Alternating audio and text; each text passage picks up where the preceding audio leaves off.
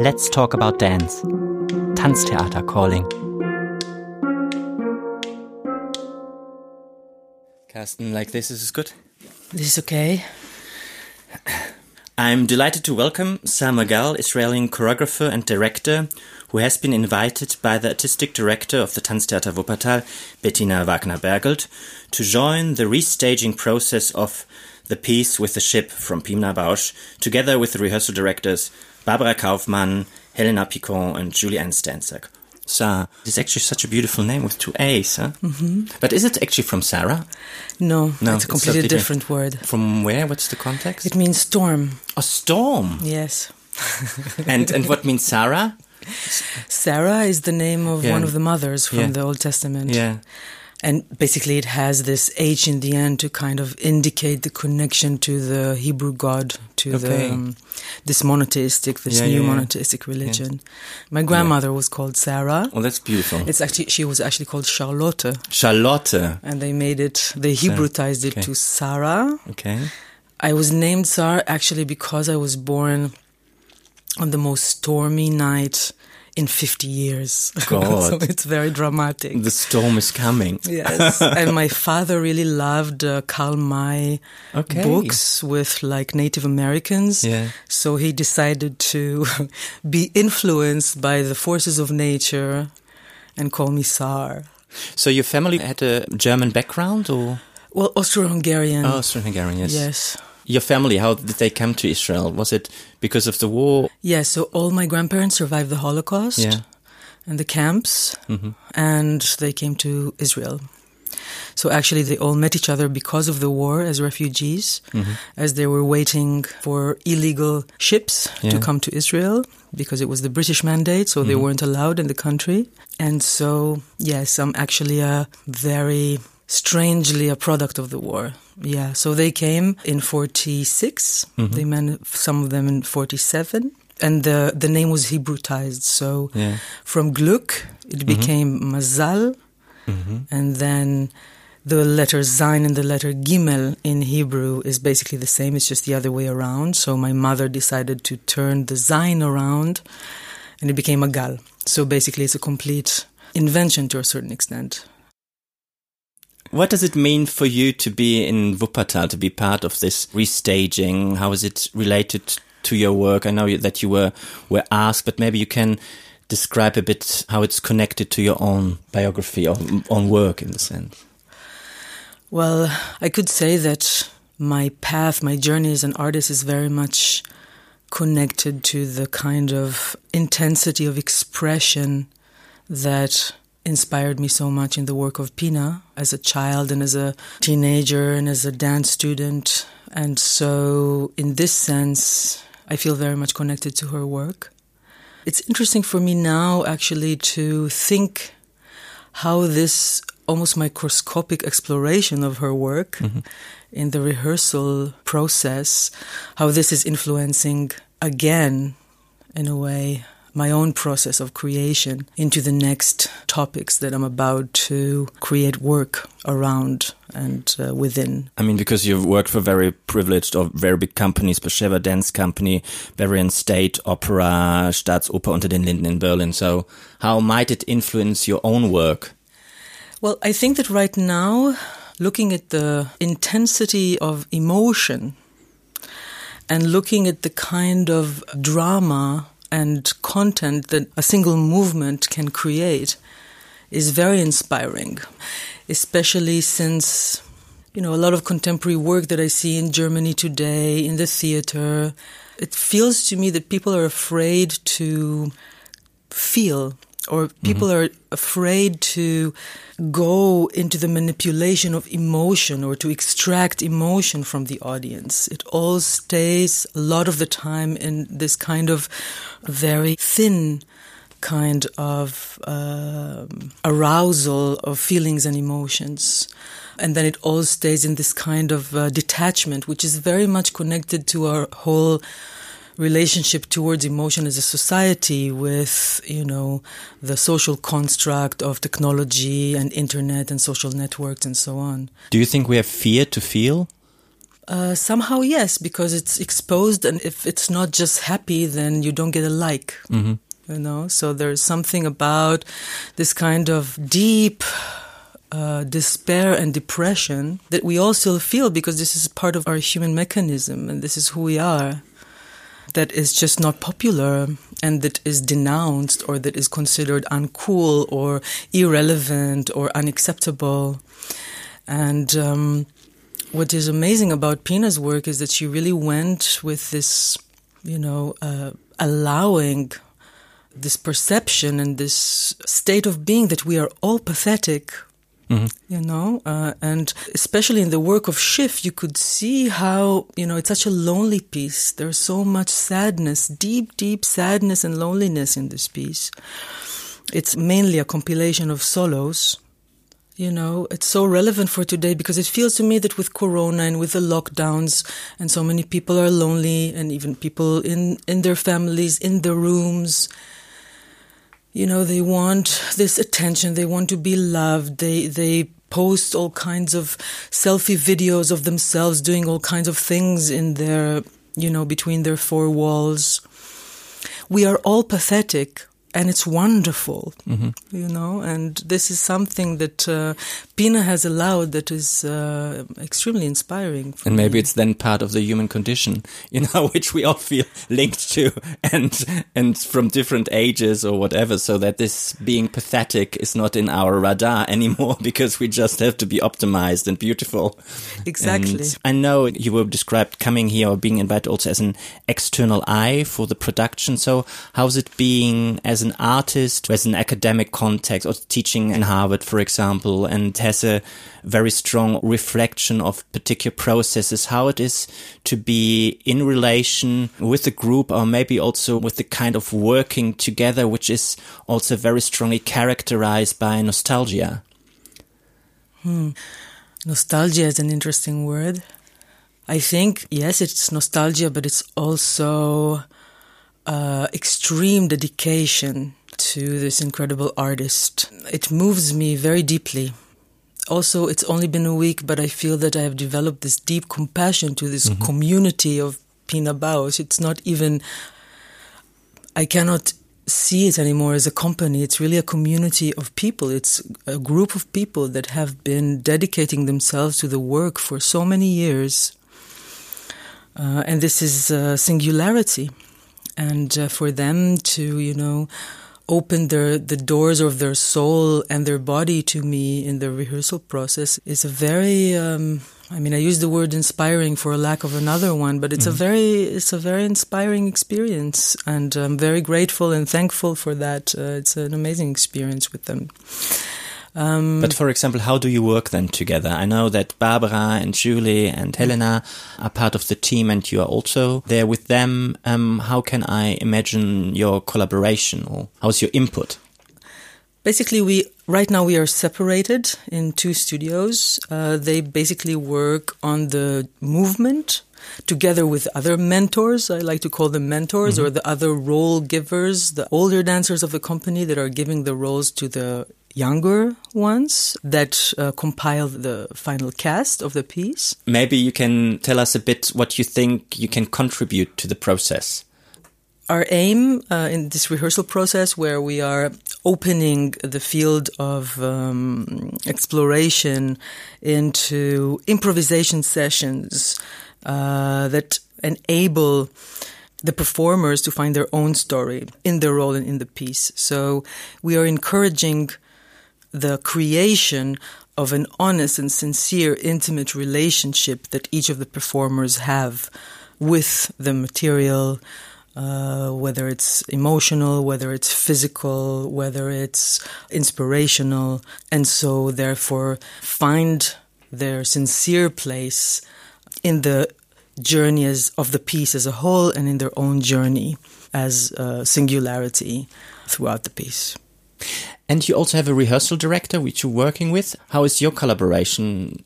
So Niv Marienberg, that I've been working with for many years and that I brought here from uh, Tel Aviv to share this process with me. He is working on creating a new understanding of the actual gesture, the actual movement. And I could say that we're both, in a way, sharing this kind of process of creating this intimate relationship with the piece. And then I am leading these improvisational sessions that could take, you know, between half an hour to three mm-hmm. hours, mm-hmm. no stop. And uh, it's pretty incredible. How can I imagine it when you do the improvisation? So you go back to the questions, or how can I see it? Right. It's very difficult to verbalize it since you really have to experience okay. it in order okay. to feel it uh, because it's constructed of, of many points of reference, many viewpoints in the room. It's also a compilation of different games, whether what leads you is the actual uh, movement that then naturally creates a content or whether the content leads you into the movement. Mm-hmm. And at the same time, uh, there's always a reference to the actual space. There's always a reference to the other people around you in the room, to the other performers. There's a kinesthetic mm-hmm. reaction, mm-hmm. which means a kind of sensorial awareness of the other bodies in the room and of your own body in the room. There's always a sensorial awareness of the soundtrack that you're giving to the room with your gesture. Okay. And of course, with your text as well.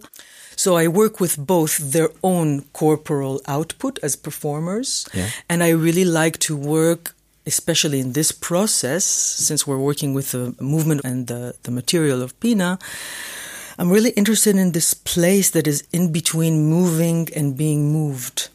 Okay. If you look at moving, something that happens in your body when you're generating your own movement in space, something that is coming from you, from your body, from your senses, from your soul, from your emotion, from your psyche, from all of it, that is moving.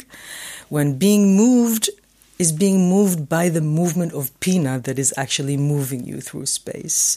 And then to explore this space, this mm-hmm. place, this area in between moving and being moved um, as a starting point. But being moved, is it also the remembrance of the movement? Or is it just in the moment? And we're just talking about the performer, huh? We're talking about the yeah, performer, yeah. yes, okay. and in the moment, and this possibility of exploring this mode. Mm-hmm. What is yours? What is Pina's? And then to be able to incorporate Pina's work fully in your body and make it your own. So to create maybe a different understanding of the form. Sure, you can say that. Yeah. But there's so many forms exactly yeah. to relate to. Uh, whether it's the spatial forms, whether it's the forms that only you as a spectator can actually see. Um, so many times you're you cannot really be aware of how, as a performer, you are manipulated in this space, which is uh, the beauty of this kind of fleeting art form that mm-hmm. we are working with. And then, of course, you know, as a performer, your ability to manipulate the viewer to the extreme mm-hmm. uh, and the magic of the moment where you feel that it's there and this has already been created several times in the rehearsal room, and we were all extremely moved. But isn't it interesting that it's also through this process of remembering right. um, that you create a different kind of connection with the people in space? Say more. When you then find a new relationship to this form, a new intimate relationship you were we were talking about, and the other performers in the space also looking for this, but also being in relation to the others, that you then also create a new communication between the dancers in space? Yes, absolutely. And especially in a process that is improvisational, everything is allowed. It's a kind of playground. Ultimately, there are no rules, or even if there are rules, they are there to be broken. Actually, when we are getting fully into these sessions, the work really become a sort of installation in mm-hmm. space, mm-hmm. uh, in this place that is in between their own being as performers and the work of Pina and the kind of blurring of the edges or the blurring of the borders. So transgression, actually. Yes. Yeah. Yeah. It's, and a transgression in the sense of which could be a transformation also. Yes. And then, you know, when we um, travel far with the transformation, it would be very interesting, you know, towards the end of the process to reconstruct uh, the transformation and the transgression back into the borders, but with a completely different notion of journey that, you know, these performers who have not done it originally, who have learned in the way of remembering, who have learned then in the way of transgression, transformation, deconstruction, back into the reconstruction. So you basically create a new memory. Yes, exactly. That's great. Thank you. I will use it. Yeah. And I think it's beautiful because you have so many layers of remembering and memory, and to mm. just accept one level which might be different, and and maybe to come back to the nostalgia. I mean, it would be just one layer of memory. What do you think? Possibly. And which is very subjective. Yeah, for sure. Yes. But for example, now to to say um, this might work, you know, so the deconstruction and creating new um, new memory um, could work with the group, so that you experience this new memory. How could you see it to bring it back to the piece? Then it's just there. Okay. Then it's very simply there without uh, any form of force. And then when the performer will go for it with simplicity and without force, then something magical happens for me. But is it just not a kind of catalysator for creating new possibilities? Yes.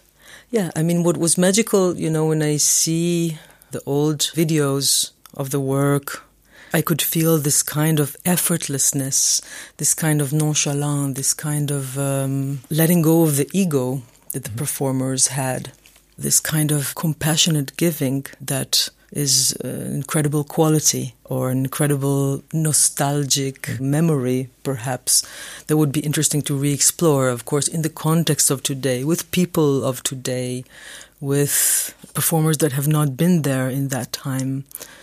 I mean, it's all very fascinating questions of how to do it, you know, and it's an experiment for us as well. It's an experiment for me as well. It's, these are very interesting questions.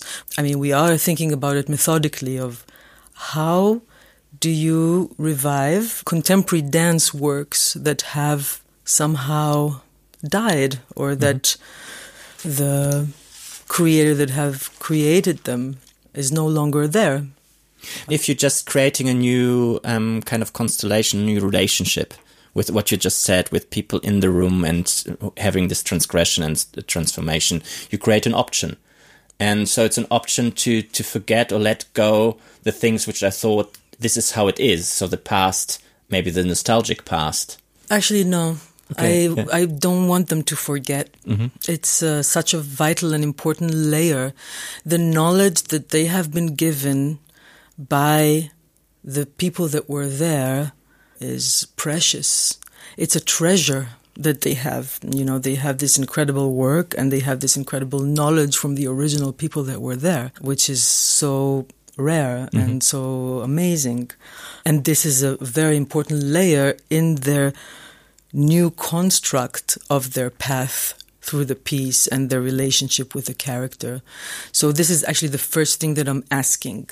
What is the knowledge that you have been given for this role before they even start to do anything? How far have you gone with your own journey and your own story in the piece and how these two stories and relationships are relating? It's a vital moment in, in this process. How do you think this will also arrive at the spectators? I don't know. I think that the work and the actions and the set, they are very specific. It has a very definite story behind it. I mean, of course, people can have their different stories from watching it, from uh, being affected by it. Whether it's today or whether it belongs to then, there's something timeless about the work of Pina generally mm-hmm. because it's dealing with such a deep human mechanism. I'm not changing anything about the original set. I'm not changing anything about the costumes. I'm not changing anything about the movement. I'm not even really changing anything about the timing of transitions between the solos on stage or the duets or trios or, or group sequences and so on. It's really about reviving the feeling, reviving the um, attention to detail. Uh, it's about choosing different points of view and focus in this journey. It's about attempting to get closer to the essence, the essence of the original and the essence of yourself as a performer in the piece, and to find your own relation in your own story. These are nuances that could create in the audience either identification and empathy mm-hmm. or not you know so of course what i'm trying to attempt is yes to bring it closer to people today and it fits very much for today as i said before this corona you know this solitude this uh, loneliness this sadness that everyone is experiencing today that is so much in the piece um, and then, of course, there's a ship, and there are all these people scattered on the sand. It's very much connected to refugees today. Yes. Yes, I could say that the piece is still very relevant for today. And yes, it has this kind of timeless sensation to it. Do you want to make the dancers and but also the audience maybe to feel stronger in the sense of to create a different relationship to their own journey or to their own intimate journey? that's that's what we're doing. Yes. What would you wish yourself or the the company or the people you're working with for this process? A smooth sailing with the ship. True joy of the process, uh, learning to accept the other's good qualities, learning to accept the other's mistakes, learning to observe and view without judgment, learning to accept positive uh, thoughts and ruminating about the work, the feeling of a collective that is creating this uh, journey, tenderness and sensitivity towards the work and each other, and uh, fearlessness of going to the edges um, and allowing yourself as a performer to be completely free. Is it also what you wish for the work of Pina Bausch in general? Yes, I, I think it's, it would be interesting to think methodically about the other works that are being revived in a way of how do you approach it? How do you go about it? How do you create a new context for its revival? Because it's a different process to be the one that was there with Pina and that has created the work together with Pina. And it's a different process that now it's being revived with people that were not there. And they need to create a new memory uh, for themselves in the piece. Yeah. Do you think memory can be exclusive? Sure, but it can also be inclusive if you choose to. I guess you would not have to share everything as long as you would allow someone else to create their own exclusive memory. Yeah. Okay, so right. thank you very much. Thank you. and thank you, guys. have a great day.